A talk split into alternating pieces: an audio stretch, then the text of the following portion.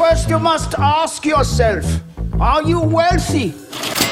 Versão Pocket é o retorno cast em menos tempo. Investidores e investidoras, sejam bem-vindos a mais um Retorno Cast. Estou eu, Luiz Felipe Vieira, e Arthur Lula Mota. Mas antes de entrarmos no tema, eu queria reforçar com vocês as nossas mídias sociais. Agora estamos também no Telegram, se você quiser acompanhar o mercado financeiro. Vamos deixar o link aqui nesse podcast para você também acessar o nosso grupo de Telegram. Temos a nossa, no, o nosso Instagram como mais underline retorno, onde atualizamos também o dia do mercado financeiro. É, tem muita coisa legal, muito, muita reportagem legal, muito artigo bacana ali que a gente sobe através do Instagram. Também temos o nosso site maisretorno.com, o principal comparador de fundos de investimento do Brasil e diversos artigos bem bacana. Agora, entrando especificamente no tema, um dos investidores que acessam o nosso conteúdo nos mandou uma pergunta e achamos interessante a gente abordar ela em um pocket inteiro. Essa pergunta foi de Edwin ou Edwin. É, o nome dele se escreve com W-I-N, então deve ser Edwin, né? Oi, queria deixar uma ideia para o vídeo ou podcast. Sou muito fã de vocês. Meu nome é Edwin e queria ouvir sobre o mercado secundário de renda fixa. Por que conseguimos acessar para a venda apenas com um assessor e o que muda de corretora para corretora? Ele faz uma observação. Tenho notado que entre duas corretoras que eu tenho, uma conseguiu liquidar o meu título de renda fixa em um dia, porém a outra me deu um prazo de sete dias e até agora nada. Eu vou dizer, inclusive, bancos, quando trabalham crédito privado, muitos bancos não geram liquidez para esse tipo de título. Mas antes da gente entrar no detalhe da, da sua resposta, Edwin, eu queria já debater aqui com o Arthur Arthur Lula Mota, como funciona o mercado secundário geral, para depois a gente entrar no específico de renda fixa, porque o funcionamento, a dinâmica, ela é basicamente a mesma, né, no mercado secundário, né, Arthur?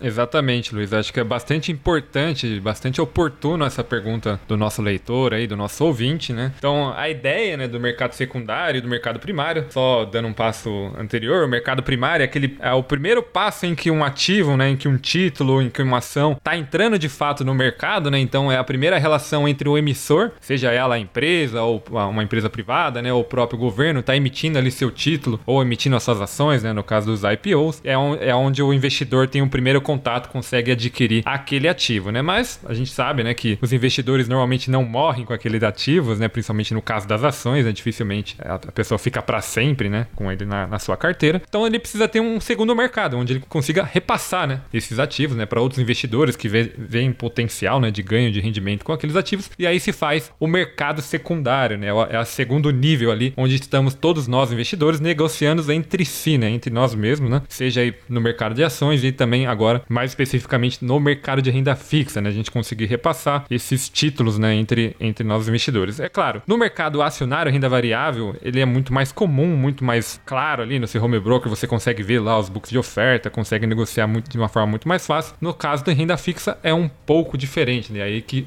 levantou a dúvida aí do nosso leitor, né? Então, você precisa, né, de um, de um assessor, né, de uma pessoa ali te auxiliando, né? Você não tem a mesma, é, digamos assim, entre aspas, autonomia, né, que, que você tem quando você vai negociar o mercado de ações, né? Você precisa sempre da contraparte, né? Imaginando que tem um título, que ele vai ter um vencimento, você quer se livrar dele antes, né? Quer liquidar ele antes, vai ter que ter alguém interessado por ele, né? Acho até, até legal no, no off a gente tava a gente tava trocando algumas informações a respeito disso, né? Até para ficar claro pro ouvinte. Antes da gente gravar, a gente, a gente monta a pauta, a gente discute a pauta, né? Para não chegar aqui no simplesmente não jogar as informações, né? Então a gente estrutura e a gente estava falando sobre um mercado que é até mais, mais simples de visualizar, que é aquele mercado de, de veículo, né?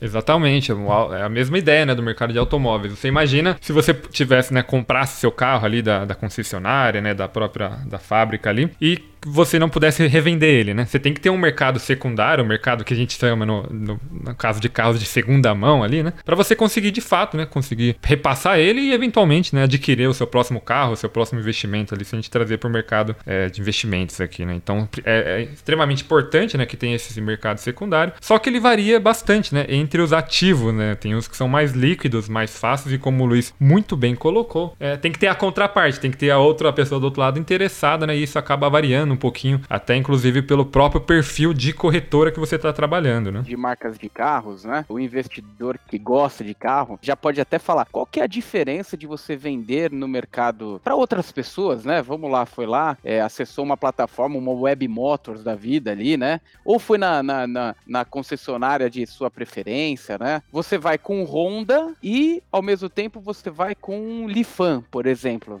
Né? Não sei nem, nem se ainda tá ativa essa marca, mas acho que sim. Mas você vai com Lifan. Qual das duas marcas deve perder mais valor na linha do tempo. É, é eu acho, chutaria aqui o Lifan, né? E acho que até a própria facilidade dele negociar é, o, o ativo ali, no caso o carro, muda também, Sim. né? Certamente é muito mais fácil. Ter... Uma marca já totalmente consolidada, Honda, todo mundo sabe a qualidade. Tô falando Honda não porque, não para puxar saco, mas é, é, porque realmente é uma das marcas que, que menos perdem valor, né? Na linha do tempo quando você vai vender no secundário de, de veículos, né? Mas você perde muito menos valor quando você vai vender um Honda, né? Do que você vender um Lifan, né? Exato, e isso também muda do próprio vendedor aonde você está indo buscar, né? Se você está tá diretamente ali na, na, na, concessionária ou de repente numa loja pequena ali da, da sua cidade, a facilidade com que você tem de barganhar, de conseguir vender não só para a própria concessionária, né, ou para outras pessoas, muda, né? E aí a gente consegue trazer um pouco essa relação para o mercado né, do, da renda fixa que a gente está tá trazendo aqui, né? Tem algumas corretoras, né, que tem um, um mercado ali, tem uma, um foco um pouco maior, né, que conseguem dar mais liquidez, né, para no mercado secundário tem, tem uma plataforma um pouco mais robusta nesse sentido do que outras, né? Então isso acaba diferenciando também na, na facilidade com que o investidor, ao buscar essas corretoras, tem para colocar o seu ativo e, e conseguir repassá-lo né, no mercado secundário. Perfeito. É, acho que esse é um ponto, inclusive, principal aí da, da questão de Edwin, é, que é o seguinte: por que muda de corretora para corretora? Simplesmente porque o mercado de renda fixa ele não é igual ao mercado de ações, que você tem uma operação de home broker, né? E você simplesmente tem um mercado aberto ali, totalmente democrático, né? À vista, que você consegue visualizar todo tipo de transação, inserindo simplesmente o código do ativo, né? Quando a gente fala de mercado de renda fixa, a gente está falando de um mercado muito muito mais restrito, um mercado muito mais de balcão, né? Aquele que você não tem uma plataforma aberta que você consegue visualizar as nego negociações. Então, por ser de balcão, você precisa de uma corretora ou uma instituição forte que opere ativos de renda fixa e consiga gerar contrapartes, ou seja, gerar uma necessidade de comprar de outros investidores ou até ela sendo a contraparte dessa compra para gerar liquidez e possibilitar que um investidor saia do ativo A e entre no ativo B. Até por isso, muitos investidores acabam concentrando boa parte dos seus investimentos em plataformas que já são mais consolidadas no mercado, né? em corretoras que já são mais consolidadas no mercado. Por exemplo, quando a gente fala da XP Investimentos, que, que abriu realmente com muito mais clareza esse mercado de renda fixa, hoje é o maior mercado secundário está dentro da, da plataforma da XP, então a XP ela consegue ter uma visualização muito mais simples, né? De compradores e vendedores né, de ativos. Consegue trazer muito mais liquidez que plataformas que eventualmente pode operar um renda fixa ou outro, mas não consegue achar outros investidores como contraparte para comprar o ativo no meio do caminho. Exato, né? é, é, bastante importante isso, né? É, acaba sendo um mercado um pouco mais opaco do que o mercado de próprio mercado de renda variável, né? Mas mesmo dentro do mercado de renda variável, a gente tem outros exemplos também de um pouquinho mais de dificuldade, né? Principalmente quando você vai para o mercado de balcão, se a gente for, por exemplo, para o mercado de empréstimo empréstimos de ações, né, os BTCs, que principalmente os arbitradores utilizam bastante, né, para operar shorteado, para operar venda, também tem esse mesmo problema, né? Às vezes no mesmo dia você você acaba tendo exemplos, né, de, de pessoas pegando emprestado as mesmas ações, mais ou menos com os mesmos interesses, né, mas obviamente é, com corretores, né, diferentes e tendo taxas de empréstimos muito diferentes entre si no mesmo dia, justamente porque é um mercado um pouco mais opaco, né? A gente não tem aquela facilidade no mercado acionário ali, aquele book de ofertas muito claro, mas como bem o Luiz colocou, isso mudou um pouco, né? De, e principalmente com essa entrada dessas plataformas mais bem organizadas. É importante notar também o próprio mercado de renda, de, de renda fixa, né? O objetivo inicial desse mercado é que as empresas consigam se financiar, né? Consigam, não só as empresas, mas o próprio governo, né? Com os títulos públicos, que eles consigam financiar as suas dívidas, seus objetivos, né? Consigam, consigam recursos.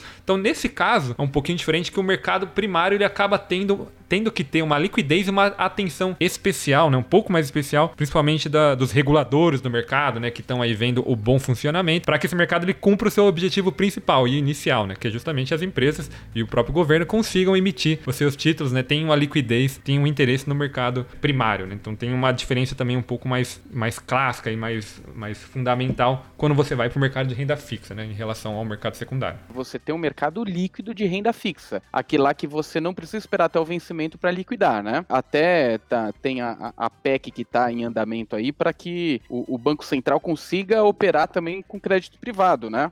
Exato, né? A, o mercado secundário, principalmente o mercado privado, né, de crédito, né, de, e por exemplo, as debentures, né? Uma coisa que tem crescido bastante nos últimos anos aqui, principalmente desde 2017 e 2018 aqui no Brasil, um mercado de desenvolvimento bastante forte, até por conta, antigamente as empresas buscavam muito financiamento público, né? A gente tinha o BNDES ali com uma facilidade maior de, de empréstimo, então as empresas buscavam ali aquele, esse tipo de instrumento. Hoje, elas conseguem ir no mercado de capitais de uma forma muito mais fácil, com taxas muito melhores e com uma liquidez melhor do que estava antes. Mas ainda assim, está longe, né, do que seria o melhor possível possível, principalmente no mercado secundário, né, para as pessoas conseguirem repassar. E existe aí essa PEC, né, principalmente nesse momento mais turbulento, para que o Banco Central consiga também participar desse mercado e ser um player importante para a liquidez né, dessas, dessas debentures, por exemplo, né, desse mercado de, de renda fixa privada, que tende a ter impactos importantes aí nos próximos meses. Não, perfeito.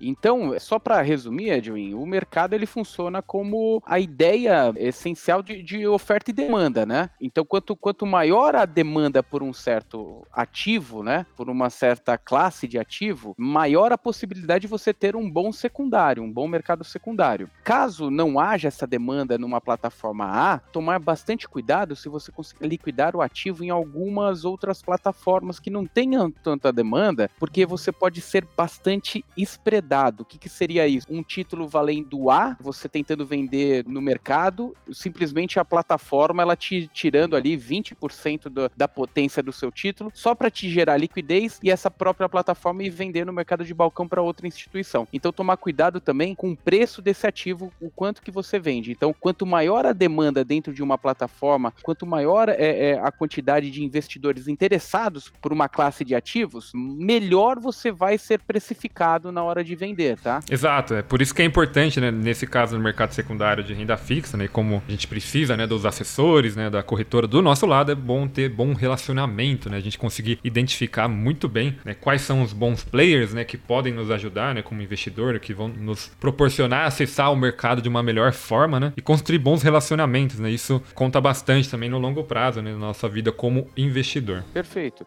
E se você tiver alguma dúvida, alguma questão, alguma crítica aí, não deixe de mandar um e-mail para retornocast@maisretorno.com. Obrigado por nos ouvir até aqui e até a próxima, pessoal.